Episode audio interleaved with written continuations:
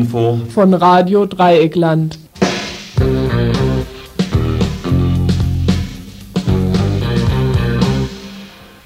Ihr hört das Tagesinfo vom 8. Juni 1992.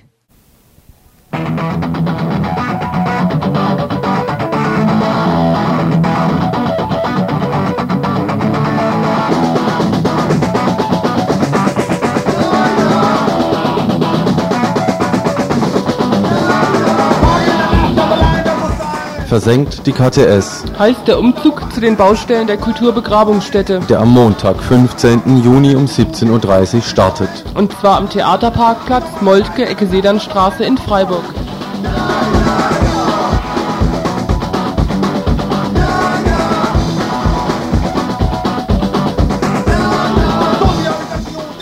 Das Umfeld der KTS wird den Ansprüchen und Bedürfnissen der zukünftigen Kongressbesucherinnen angepasst. Weiterhin werden Nobelboutiquen, Vergnügungsstätten und teure Luxuswohnungen für Yuppies und Bonzen entstehen. Und die einkommensschwache Bevölkerung wird vertrieben.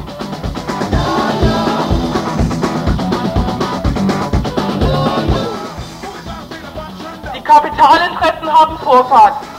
Leistungsfähige Verkehrsverbindungen sind Lebensadern der Wirtschaft, sagt die IHK, und die Stadt baut und finanziert B31 Ost vierspuriger Ausbau der Bahnhofsachse, Straßenbau an jeder Ecke, trotz anstehendem Ökokoller.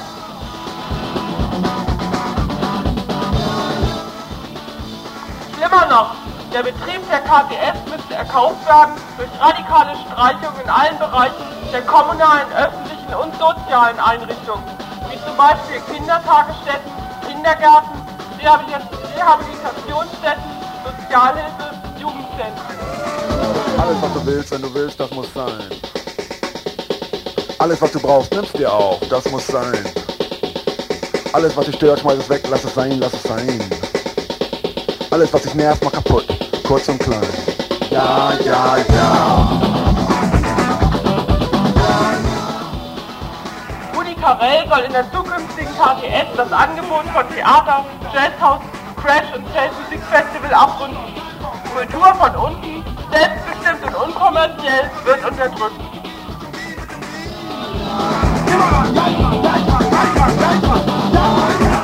Also, versenkt die KTS. Heißt der Umzug zu den Baustellen der Kulturbegrabungsstätte. Der am Montag, 15. Juni um 17.30 Uhr startet. Und zwar am Theaterparkplatz Molke, Ecke Sedernstraße in Freiburg.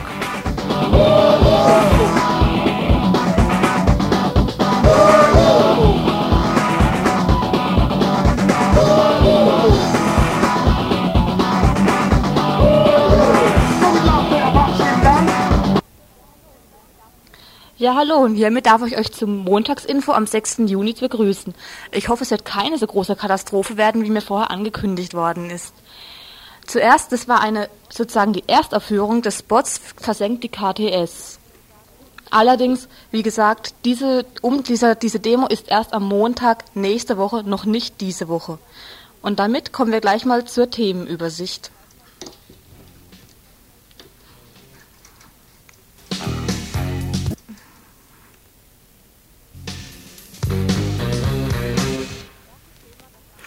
Das erste Thema, das angesprochen wird, ist Mannheim-Schönau. Das politische Klima in Deutschland wird zunehmend rauer.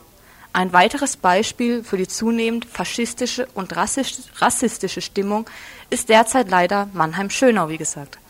Seit etwa zwei Wochen versuchen Hunderte von Schönauer Bürgerinnen, das Sammellager im Ort anzugreifen. Zu den Vorgängen und Hintergründen ein Gespräch mit einer Frau vom antifaschistischen Telefon in Frankfurt. Der zweite, sehr lange Beitrag ist ein Beitrag von einer Art, wie er hier im Radio nur sehr selten zu hören ist. Es ist eine Buchbesprechung. Im April 92 erschien das Buch Brandsätze, Rassismus und Alltag von Siegfried Jäger auf dem Markt. Dieses Buch ist eine Studie des Duisburger Instituts für Sprache und Sozialforschung. Sie untersucht das Denken von 22 Ruhrgebiets-Normaldeutschen auf rassistische Ansätze. Der dritte Beitrag wird wahrscheinlich ein Anruf sein, den wir aus Straßburg erhalten.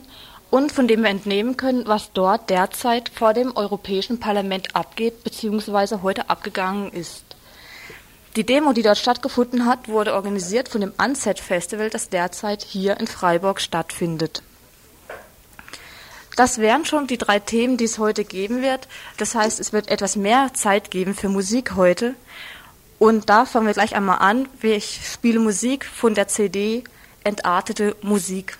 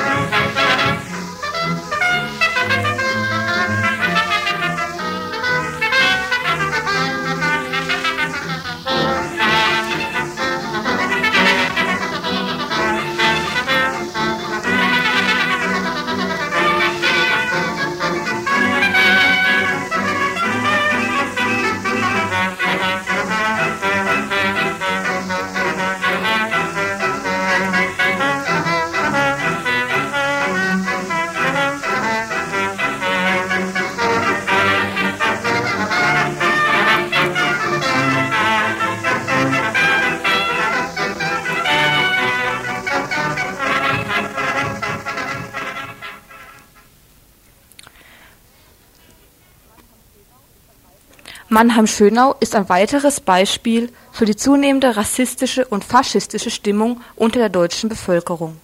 Seit zwei Wochen versuchen Hunderte von Schönauer Bürgerinnen, das Sammellager im, dort, im Ort anzugreifen. Die Presse, vor allem auch die lokale Presse, wie der Mannheimer Morgen, hetzen gegen die Antifaschistinnen. Zu den Vorgängen jetzt ein Gespräch vom Sonntag mit einer Frau vom antifaschistischen Telefon in Frankfurt. Information hier in Frankfurt seit äh, Freitag, dem 29. Mai.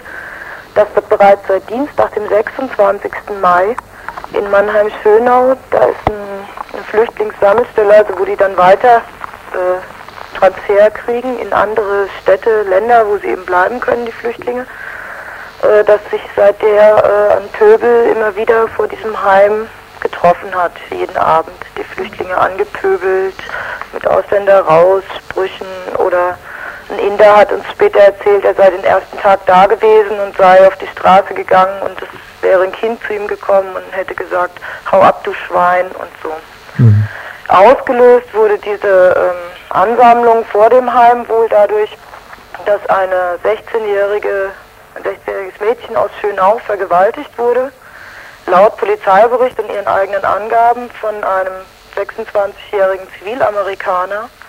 Allerdings wurde das dann von den Bewohnerinnen und Bewohnern oder ein Teil der Bewohnerinnen und Bewohner des Viertels diesen äh, den Männern in dem Heim unterstellt oder einen dieser Männer.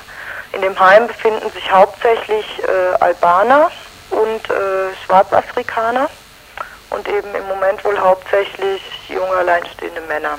Mhm.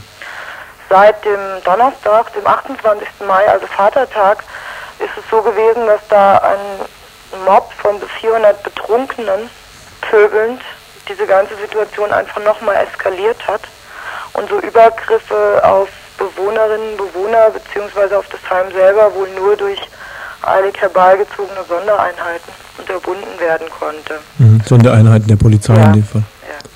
In Mannheim selber ist es wohl auch erst seit Donnerstag bekannt geworden, weil Schönau befindet sich ziemlich außerhalb der Stadt.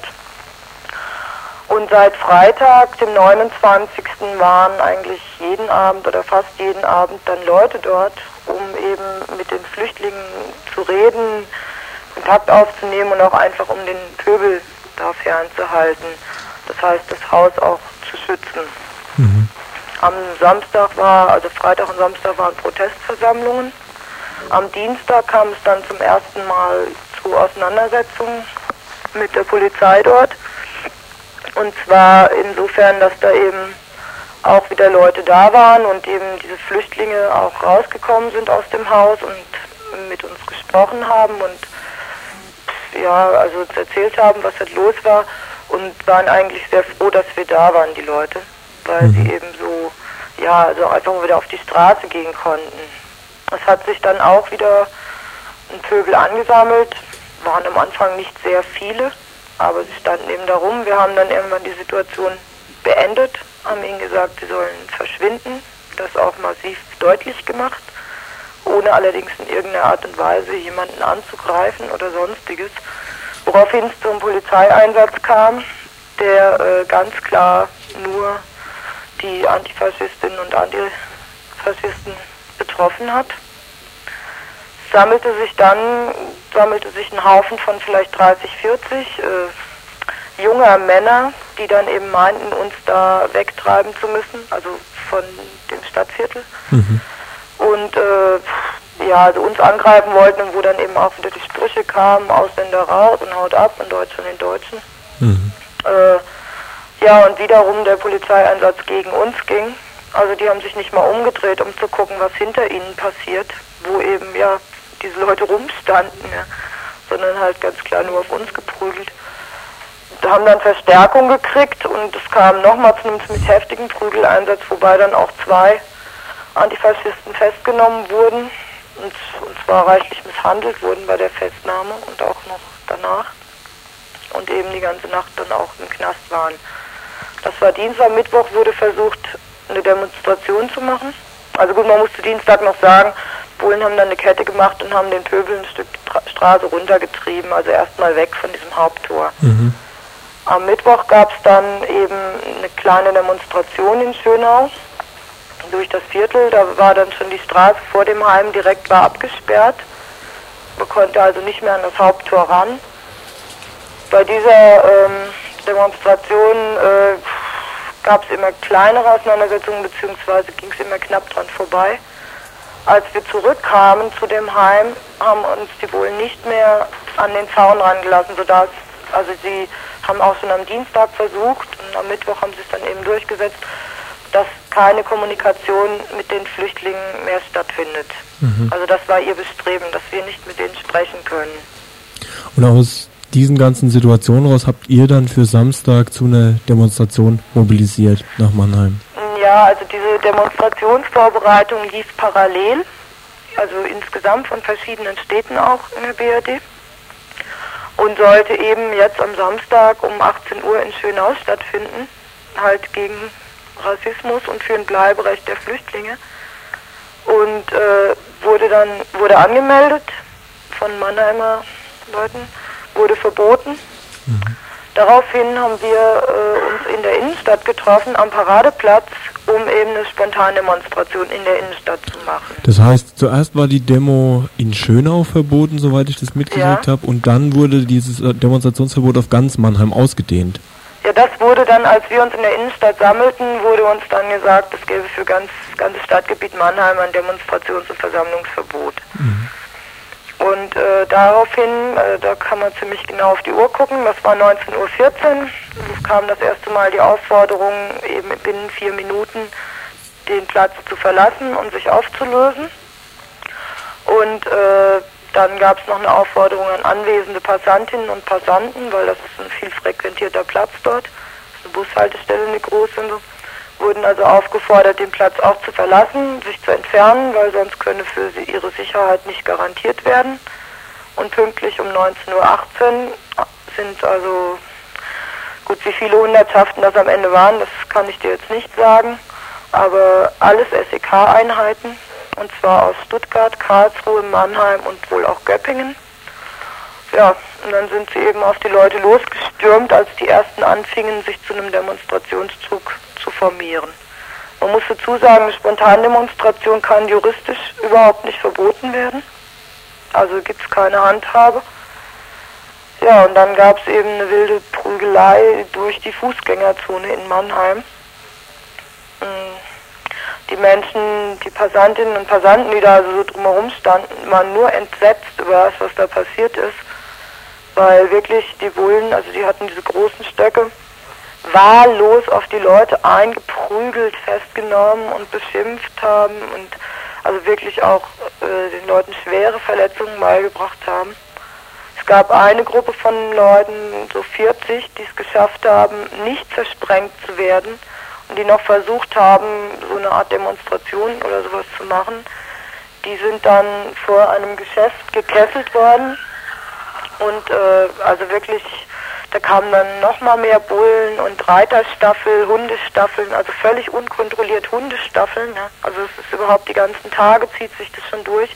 Immer wieder Hundestaffeln, also wo auch, ich weiß nicht, ob ihr das mitgekriegt habt, in Schönau zum Beispiel am Dienstag ein Polizeihund schon eine von den Wachfrauen von dem von dieser Heimleitung gebissen hat, weil die ihre Hunde einfach überhaupt nicht unter Kontrolle haben. Die, die haben Sie dann an, an, der Demo dann halt auch entsprechend eingesetzt? Die haben sie an der Demonstration auch gehabt oder beziehungsweise an der nicht stattgefundenen Demonstration. Es ist unter anderem ein junger Mann, ein Journalist, gebissen worden von einem Hund und die haben den Hund, also die Bullen selber haben den Hund nicht mehr von dem losgekriegt. Die haben auf diesen Hund eingeschlagen und haben dem hinten die Beine weggezogen, ja, bis sie den mal von dem Arm los hatten. Ja. Mhm. Und es sind eben Leute, verprügelt worden, ja, die einfach nur in der Gegend rumstanden oder die, ja, die Bullen eben meinten, das seien jetzt noch Demonstranten. Es sind Leute bei der Festnahme oder bei der versuchten Festnahme verprügelt worden. Zum Beispiel, dass eben einer jungen Frau die Hände festgehalten wurden, während ein zweiter Bulle ihr auf den Kopf schlug, sodass sie eine 8 cm lange Platzwunde hat. Es sind äh, ja, den Menschen vom Lautsprecherwagen, der da in der Nähe stand, festgenommen worden. Es hat von Seiten der Demonstrantinnen und Demonstranten keinerlei Aktionen gegeben, wie sie jetzt in der Presse verbraten werden, Scheiben einschmeißen oder Steine werfen. Es hat keinerlei solche Aktionen gegeben. Es sind dann später, ist das Jutz Mannheim noch geräumt worden oder eigentlich ziemlich parallel. Und ähm, ja, da sind auch Leute eben festgenommen und verdroschen worden. Es hat insgesamt 142 Festnahmen gegeben, alle erkennungsdienstlich behandelt. Und es hat, also wir können das nicht genau sagen, wie viel, aber wir schätzen mindestens 60 zum Teil schwer verletzte Leute gegeben. Mhm. Also die Zahl von sieben ist absolut zu niedrig angesetzt. Das, was wichtig ist an dem Ganzen ist, dass diese ganze, dieser ganze Polizeieinsatz in dieser Härte also ziemlich einmalig ist, weil wirklich also auch Radfahrer, die auf den Schienen standen und nicht gleich weggingen, wenn ein Bulle das sagte, ja, der hat da riskiert irgendwie eins auf den Kopf zu kriegen, ja. Und das Ganze ist begründet mit einer Ordnungswidrigkeit, nämlich mit dem Verstoß gegen das Versammlungsgesetz. Die ganzen erkennungsdienstlichen Maßnahmen sind mit dieser Ordnungswidrigkeit begründet. Es hat ja auch während der Woche Versuche gegeben, auch da wirklich massiv anzugreifen von Neonazis, sind da auch Scheiben eingeschmissen worden. Trotz der angeblichen Schutzmaßnahmen von Bullen sind äh, Neonazis auf das Gelände vorgedrungen. Also das ist ja so eine alte Kaserne da in Schönau.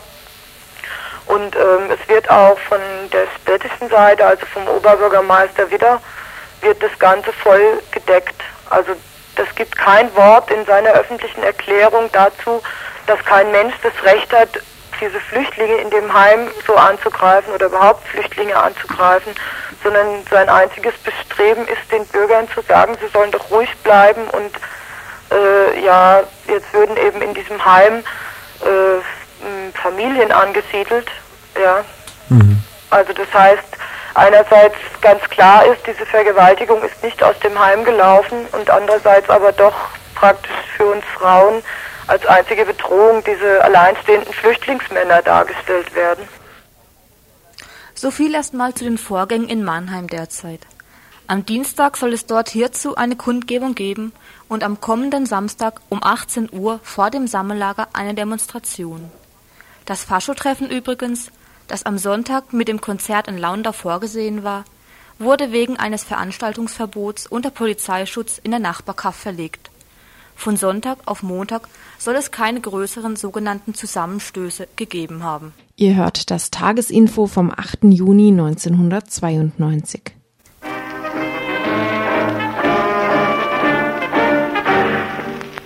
Wer zahlt das Geld für Hitler und seine Kompanie?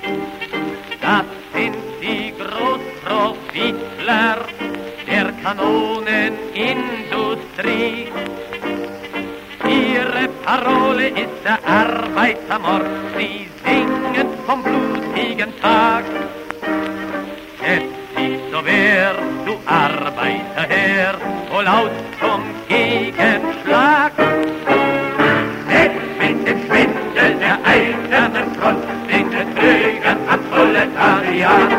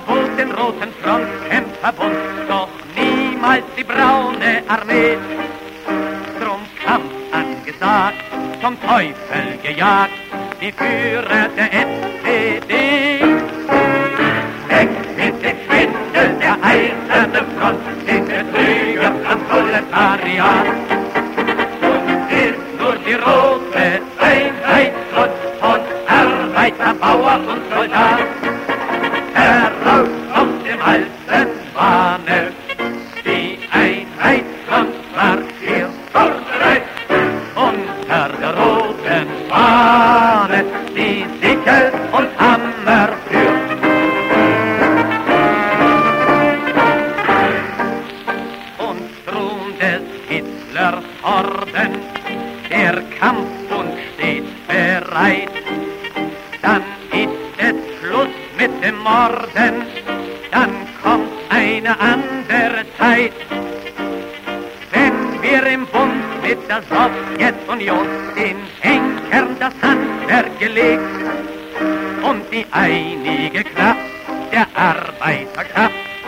die weite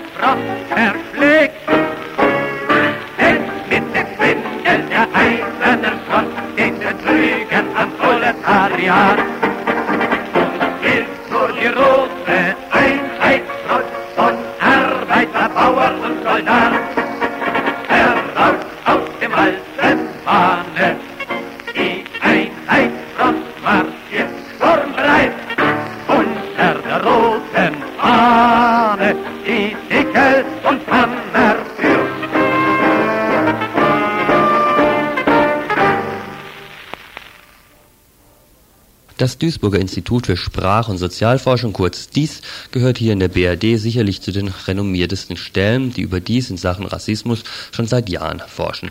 Dem Buch Brandsätze legte nun Siegfried Jäger und Mitarbeiter und Mitarbeiterinnen eine Studie zu Rassismus im Alltag vor. Der Titel Brandsätze ist angesichts des offenen, gewalttätigen Rassismus hier in der BRD in der Tat wörtlich gemeint. Untersucht wird in dieser Studie, die übrigens auf 22 Interviews mit Durchschnittsdeutschen aus dem Ruhrgebiet basiert, der alltägliche rassistische Diskurs. Diskurs begreift Jäger als institutionell verfestigte Redeweise, die als solche schon Handeln bestimmt und damit Macht ausübt. Wörtlich heißt es, unter dem Blickwinkel der Wissenssoziologie lässt sich dieser Sachverhalt so fassen, dass davon ausgegangen werden kann, dass die Individuen gelernte feste Schemata und Modelle oder auch Prototypen verwenden, die nicht individuell sind, sondern sozial und vorgegeben. Sie werden von den Menschen im Verlauf ihrer Sozialisation angeeignet, gelernt. Nicht zu übersehen ist dabei, dass die Individuen diesem Schemata nicht restlos ausgeliefert sind, sondern dass sie sie modifizieren können, sofern die Lebensbedingungen solche Modifikationen von Routinen erlauben. Und weiter heißt es? Rassistische Diskurse sind nun keineswegs harmlose und folgenlose ideelle Prozesse, sondern sie disponieren die Individuen zu Handlungen bzw. Handlungsbereitschaften, zum Beispiel zu Angriffen auf Einwanderinnen bis hin zu Überfällen auf Flüchtlingsunterkünfte und brutalem Terror gegenüber Einwanderinnen, wobei in einer Reihe von Fällen auch vor Mord und Totschlag nicht Halt gemacht wird Untersucht werden also rassistische Grundeinstellungen, die sich generell in der Sprache zeigen und unter bestimmten Bedingungen, so Jäger weiter, zum Beispiel in Krisen oder durch Medienkampagnen, schließlich zu offenen Gewaltakten wie in Hoyerswerda, Hüngste oder auch hier in Waldkirch führen können. In der Beschäftigung mit internationaler Literatur zum Thema kommt Siegfried Jäger dabei zu einem Rassismusbegriff, der über einen rein biologischen Rassismus hinausgeht bei allen Unterschieden im Detail kann unter Rassismus auf diesem Hintergrund eine Einstellung verstanden werden, die genetisch bedingte oder und kulturell bedingte Unterschiede, die man bei Angehörigen von Minderheiten feststellen kann oder festzustellen glaubt, in der Regel negativ bewertet und dass diese Bewertung aus der Position der Macht heraus geschieht, die sich in der Regel bereits durch die Mehrheitszugehörigkeit ergibt den Aspekt der Macht betont, formulieren etwa Kalpaka und Rätsel meines Erachtens sehr differenziert. Zitat: Diesen Prozess, in dem körperliche Merkmale mit sozialen Verhaltensweisen verknüpft und letztere so als natürliches Resultat der Abstammung erscheinen, nennen wir mit Miles Rassenkonstruktion. Die Verbindung sozialer Merkmale mit körperlichen Merkmalen festigt die Vorstellung, bei der sozialen Konstruktion von Rasse handele es sich um die Beschreibung natürlicher, angeborener Eigenschaften. In der Wahrnehmung werden äußere Merkmale mit den zugeschriebenen Eigenschaften verschmolzen, so dass Hautfarbe, Körperbau oder ähnliches zum Ausdruck des inneren Charakters werden, der damit ebenfalls als biologisch determiniert gedacht wird Soweit der Gegenstand der Untersuchung. Allerdings geht es dann in der Studie selber weniger darum, nachzuweisen, wie sehr ein solcher Rassismus verbreitet ist, sondern vielmehr herauszubekommen, auf welche Art und Weise er auftritt. Die Hoffnungen, die mit dem Ergebnis dieser Untersuchung verbunden sind, sind keine geringen. Unser Interesse an diesem Projekt ist und war kein akademisches, sondern wir wollen zur Entschärfung eines drängenden gesellschaftlichen Problems beitragen soziale und politische Bewältigung des Rassismus, den wir als eine Gefahr für die Demokratie ansehen. Angesichts der derzeitigen weltweiten politischen, sozialen und ökonomischen Turbulenzen ist abzusehen, dass sich dieses Problem in den kommenden Jahren weiter zuspitzen wird. Es ist daher erklärte Absicht der Mitarbeiterinnen an diesem Projekt, auf der Grundlage ihrer Ergebnisse Konzepte antirassistischer Erziehung und Handlungsmöglichkeiten zu diskutieren und oder besser diskutierbar zu machen Kommen wir also zur Studie selbst. Ausgewertet wurden 22 Interviews mit deutschen Durchschnittsbürgern und Bürgerinnen von fünf Ruhrgebietsgroßstädten. Vom Autor liebevoll Eingeborene genannt. Diese 22 Eingeborenen entsprechen in ihrer Verteilung nach Alter etwa oder Geschlecht, sozialer Status und Parteienpräferenz dem Durchschnitt im Ruhrgebiet. Mehr SPD-nah, überwiegend Leser und Leserinnen von sogenannten Familienzeitschriften und häufiger Volks- und Hauptschulabschlüsse als Abitur. Die Gespräche, die nicht nach einem vorgegebenen Fragekatalog geführt wurden, dauerten zwischen einer Dreiviertelstunde und einer ganzen. Die Interviewten, Interviewer achteten nur darauf, dass bestimmte Themengebiete auch wirklich angesprochen wurden. Das Buch Brandsätze gibt alle Interviews in einer Zusammenfassung wieder und interpretiert neun der Gespräche ausführlicher. Und hier kommen wir zu einem der Schwierigkeiten, aus denen das Buch auch nicht heraushelfen kann. Eine Schwierigkeit, die in solchen sogenannten qualitativen oder interpretativen Verfahren leider oft vorkommt. Die Frage, wie sehr denn die gezogenen Schlüsse letztlich aus dem vorgelegten Material nachvollziehbar sind. Die Kurzdarstellungen sind dazu sicher nicht angetan. Zum Beispiel das Interview Nummer 6. Der 23-jährige Student der Vermessungstechnik hat für alles Verständnis. Jörg versteht, warum Menschen aus fernen Ländern, in denen Armut und Krieg herrschen, hier leben wollen. Er versteht, warum Menschen ausländerfeindlich werden, weil so viel Geld für Flüchtlinge ausgegeben wird. Er versteht alles und sagt, ich wüsste auch keine Lösung dafür. Er ist sehr vorsichtig und bemüht sich nicht rassistisch zu wirken, was ihm aber meist nicht gelingt. Er hat eine positive Einstellung gegenüber der Vereinigung Deutschlands und verurteilt mehrfach uns Eingeborene. Auch äußert er sich zum Thema Frauen in der Bundeswehr. Er ist dafür, wegen der Gleichberechtigung. Soweit die Kurzdarstellung des Interviews. Doch auch die ausführlichere Interpretation vermag höchstens ansatzweise die gezogenen Schlüsse als evident zu präsentieren. Aus der Einzelanalyse zur gleichen Person lesen wir denn später. Eingeleitet habe ich das Interview mit der Frage nach dem Wohlbefinden Jörgs in seinem Stadtteil. Jörg erörtert die Vor- und Nachteile der Region und konstatiert für sein Wohnumfeld, was vielleicht ein Problem ist hier, die hohe Ausländerwohnrate im Stadtteil, was für mich eigentlich nicht so sehr stört.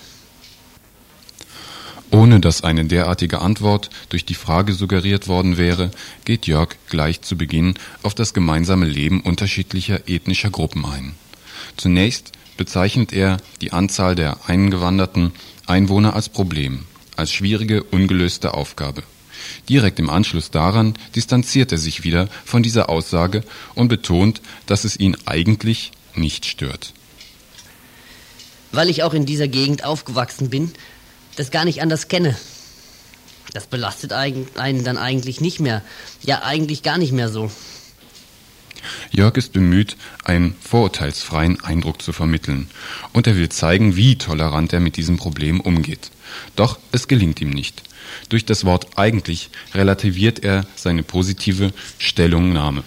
Die Verben belasten und stören implizieren negative Empfindungen.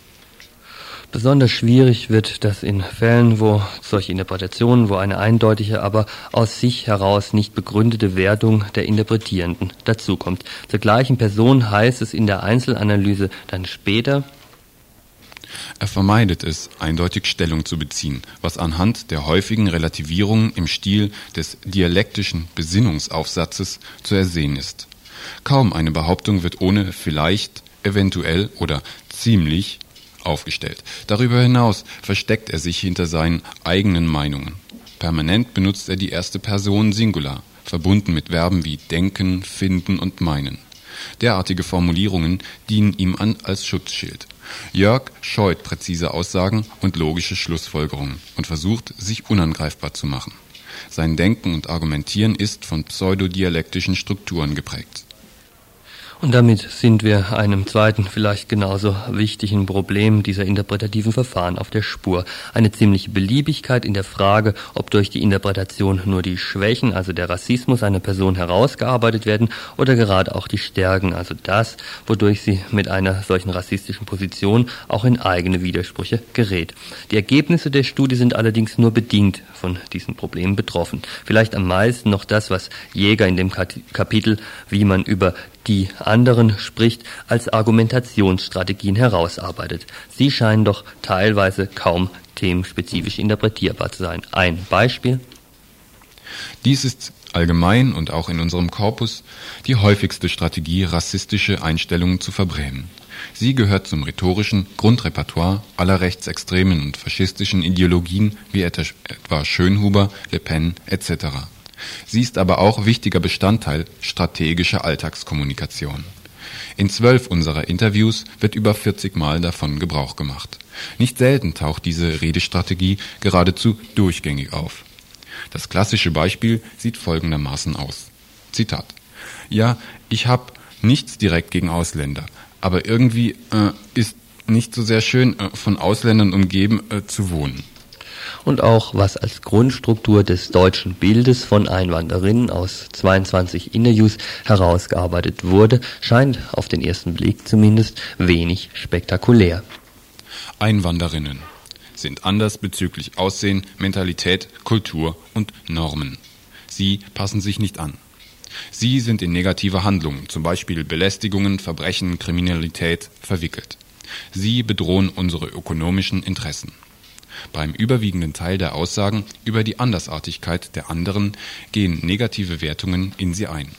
Da dies aus der Position der Macht der deutschen Mehrheit heraus geschieht, treffen die zentralen Merkmale rassistischer Haltungen hier zu. Interessant erscheinen mir eher grundsätzliche Erkenntnis, wie etwa die, dass eine Trennung von klassischem genetischem und einem eher moderner daherkommenden sozialen Rassismus sich so aus der Materialanalyse nicht halten lässt. Diese beiden Rassismen tauchen hier aber eigenartig verschlungen und vermengt auf. Das lässt mich zu dem Schluss kommen, dass die Trennung zumindest für den Alltagsdiskurs auch theoretisch nicht zu halten ist. Diese Unterscheidung ist, so meine These, schon allein deshalb schief oder auch ganz falsch, weil für die meisten Menschen in unserer Gesellschaft das Soziale ohne dies naturalisiert ist und insofern alles Soziale und Kulturelle biologistisch natürlich gesehen wird. Selbst wahrgenommene Veränderungen werden eher im Sinne natürlich biologistischer Entwicklungen interpretiert als als Ergebnis menschlicher Tätigkeit gerade für die Frage nach der Entstehung und schließlich dann auch Verbreitung von Rassismus besonders interessant die Verwendung von Kollektivsymbolen, also Redewendungen, Bildern oder Sprichwörtern, die für die meisten Benutzer und Benutzerinnen der Sprache eine feste Bedeutung haben, die fast schon ganze Szenarien in den Köpfen der Zuhörenden entstehen lassen. In unseren Interviews tauchen die so gefassten Kollektivsymbole zu Hunderten auf, jedoch häufig in besonderer Weise. Während wir einerseits eine Fülle sehr plastischer Kollektivsymbole gefunden haben, wie etwa Schiff oder Boot in Verbindung mit Formulierungen wie das Boot ist voll, womit darauf verwiesen werden soll, dass wir keine neuen Einwanderer mehr aufnehmen sollten, finden sich vielfach blasse Formulierungen, die die Innen, Außen, Hier, Dort, Mitte, Rand, Topik direkt ansprechen. Und gerade bei solchen Kollektivsymbolen wird natürlich die Rolle der Medien besonders wichtig. Da Kollektivsymbole ein bevorzugtes Mittel des Mediendiskurses sind, können wir davon ausgehen, dass ihr so häufiges Auftreten im Alltagsdiskurs auf die intensive Einwirkung des Mediendiskurses zurückzuführen ist. Tendenziell gilt heute, so schreibt Jürgen Link, dass keine politische Aussage mediengerecht ist, wenn sie nicht symbolisch kodiert ist was also ja, Wunder, dass fast alle Interviewten in solche rassistische Diskurse letztlich auch durch die Wirkung der Medien verstrickt sind. Fast niemand war in den Interviews dagegen gefeit, Menschen fremder Herkunft misstrauisch gegenüberzustehen. Ein vorläufiges Fazit. Für alle diese Menschen sind nur sie selbst und allenfalls noch die anderen Deutschen ihre eigenen Normen und Werten, Sitten und Gebräuche normal während alle diejenigen, die von dieser imaginären Normalität abweichen, als verrückt und abartig erscheinen. Dazu kommt, dass die so hergestellte, so gesehene und verabsolutierte Normalität als etwas Natürliches und überhistorisch Gültiges angesehen wird, für das man auch deshalb keinerlei Verantwortung trägt. Und gerade solche Normalitätsmythen werden durch einen bestimmten Diskurs immer wieder und wieder verstärkt. Dieses Normalitätsdenken entsteht nicht aus dem Nichts heraus, sondern ist Produkt der Erziehung und wird bestärkt durch die Medien etc., also durch die öffentliche Erzählung. Michel Foucault sprach vom Normalitätsdispositiven, durch die alle Bereiche der Gesellschaft, der demografische, der ökonomische, ökologische, medizinische, psychiatrische, sexuelle und zunehmend auch politische gemanagt werden was dagegen tun. Das Fazit von Jäger durch Gegendiskurse für Entmythisierung sorgen. Aufzeigen, wo Mythen über Normalität gebildet werden, wie sie, besonders in den Massenmedien, weitergegeben und verstärkt werden und schließlich dann doch die gesunden Anteile in der Bevölkerung gegen diesen Diskurs stärken den gesunden Kern des Alltagsverstandes im Hinblick auf die Vorstellungen von den anderen ernst nehmen und weiterentwickeln und auf diese Weise zu einer Versöhnung der Unterschiede, die natürlich nicht verschwiegen werden dürfen, beitragen so könnte ich mir denken, dass die in allen Interviews vorkommenden positiven Aussagen über Einwanderinnen, auch wenn diese für die Interviewten die Funktion der Immunisierung gegen den Vorwurf als Rassist angesehen zu werden, verwendet werden, Anknüpfungspunkte rassistischer Aufklärungsarbeit sein könnten Vielleicht kommt diese produktiv-pädagogische Wende ein bisschen überraschend, da doch die Negativität in den Einzelanalysen sehr überragte. Vielleicht hätte man diese gesunden Anteile schon vorher aus dem Material deutlicher herausarbeiten können. Nicht um zu verharmlosen, sondern um bitter nötige Lösungsansätze zu finden. Und vielleicht bleibt beim Lesen das ein oder andere Mal auch etwas der leicht fade Geschmack der Beliebigkeit in der Interpretation. Alles in allem aber ein Untersuchungsansatz, der mir sehr viel fruchtbarer erschien, als etwa alte Adorno-Items einer ohnehin schon aufgegebenen deutschen Bevölkerung vorzusetzen und damit deren Schlechtigkeit nachzuweisen. Zum bloßen Lamentieren ist wohl nicht der rechte Zeitpunkt. Brandsätze löschen heißt auch die Devise von Jäger. Brandsätze, Rassismus im Alltag von Siegfried Jäger erschien in der Reihe der DIS-Studien in Duisburg 24 Mark. Dazu erschien auch ein Materialband mit der vollständigen Dokumentation aller 22 Interviews. Alles erhältlich bei DIS Realschulstraße 51 in 41 Duisburg 1. Ihr hört das Tagesinfo vom 8. Juni 1992.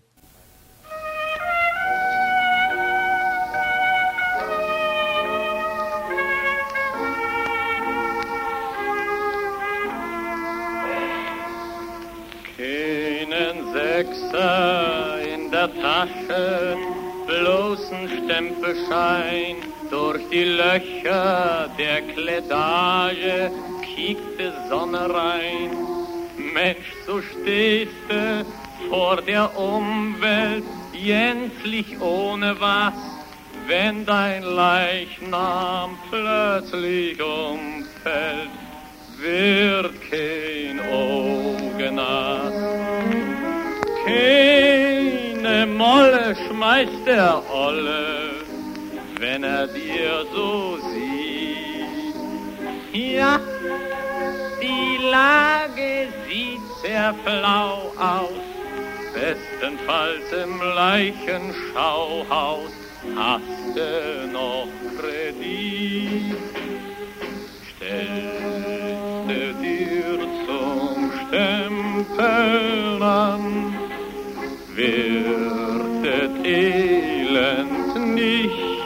behoben. Wer hat dir, so armer Mann, abgebaut, so hoch da droben?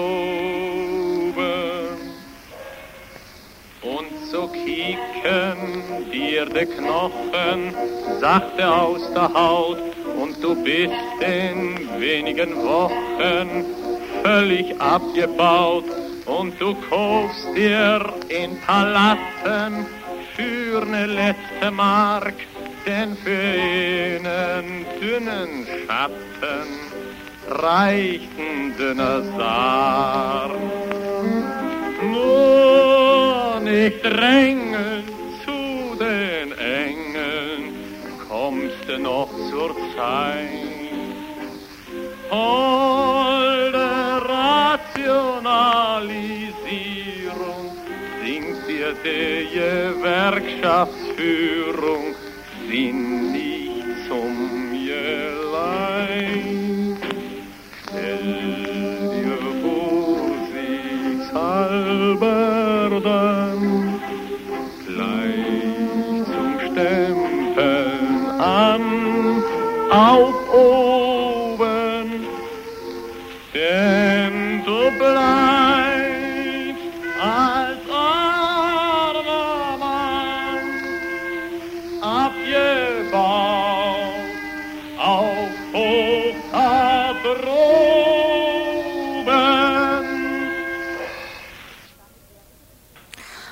und damit wäre ich jetzt inzwischen am Ende meiner Weisheit, denn vor kurzem, also ungefähr eine Viertelstunde vor Beginn dieser Sendung, ist ein Viertelstundenbeitrag flach gefallen. Ausgemacht war noch, dass jemand aus Straßburg von der Demonstration von ANZ heute hier anruft, hat auch niemand angerufen. Das heißt, wir haben jetzt noch eine Viertelstunde Zeit und ich werde das Programm jetzt ein bisschen umstellen. Ich werde jetzt schon mal die Veranstaltungshinweise geben. Vielleicht kommt der Anruf doch später, Sie haben sich irgendwo verspätet. Dann kommt das Gespräch etwas später. Der erste Veranstaltungshinweis, den, den ich hier habe, ist, dass am Dienstag, 9.06. um 20 Uhr die Volksküche stattfindet, und zwar dieses Mal in der Fabrik in der Habsburger Straße, also besser bekannt unter dem Hinterhaus. Es soll Salat geben aus eigenem, aus eigenem Anbau und warmes Essen. Also ein relativ weiter Begriff, weil warmes Essen so ziemlich so gut wie alles ist. Der zweite Veranstaltungshinweis, der noch hier ist, das AJZ Denzlingen in der Mühlengasse 7 zeigt am 8.6. einen Film über das Dritte Reich mit dem Titel Fragebogen im Dritten Reich. Da habe ich was riskiert. Und inzwischen schon der letzte Veranstaltungshinweis, sozusagen in eigener Sache, ist, wie alle schon wahrscheinlich mitbekommen haben, seit 15 Jahren gibt es inzwischen Radio Dreieckland. Und deshalb findet hier am, am Waldsee am 13. Juni die große Jubiläumsfeier statt. Das Open-Air-Konzert beginnt um 18 Uhr direkt am Waldsee. Fünf bekannte Freiburger Musikgruppen werden spielen: Blechschaden, Apokalypse, Big Blue, Unsteady Times und Instead Bushmilk. Natürlich werden auch bei dieser Veranstaltung wird eine Verlosung stattfinden, wo viele gute Preise zu gewinnen sind.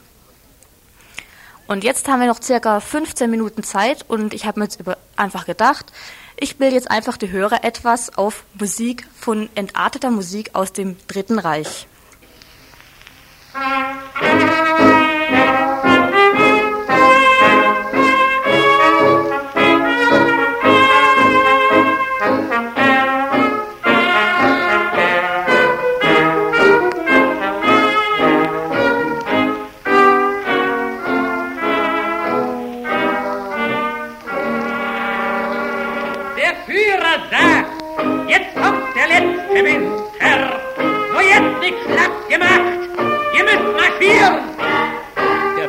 Fährt voran im Zwölfzylinder.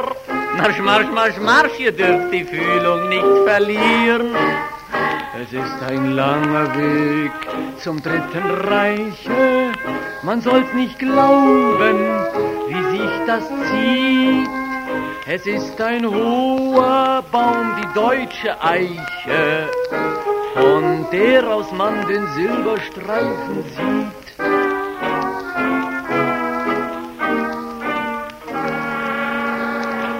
Führer sagt, nur nicht in Lumpen laufen. Er hat ja schon gesagt, der Industrie. Wir wollen neue Uniformen kaufen. Der Hauptmann Röhm liebt uns nicht ohne die. Es ist ein langer Weg zum Dritten Reiche. Ein bisschen Liebe macht ihn halb so schwer. Es ist ein hoher Baum, die deutsche Eiche, und kameradschaftlich sei der Verkehr.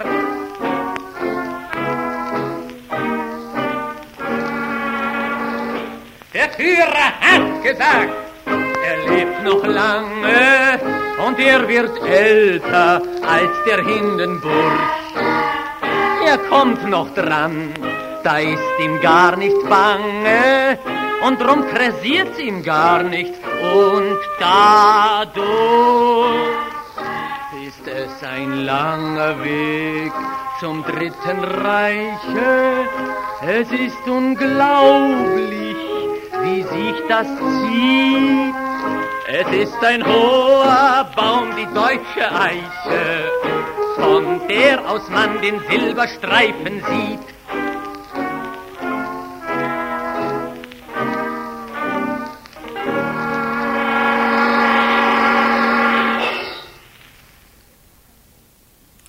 Und jetzt noch ein Lied, diesmal nicht entartete Kunst, nicht aus dem Dritten Reich, sondern ein Lied ganz speziell von mich, für mich an die Hörer, I'm so worried.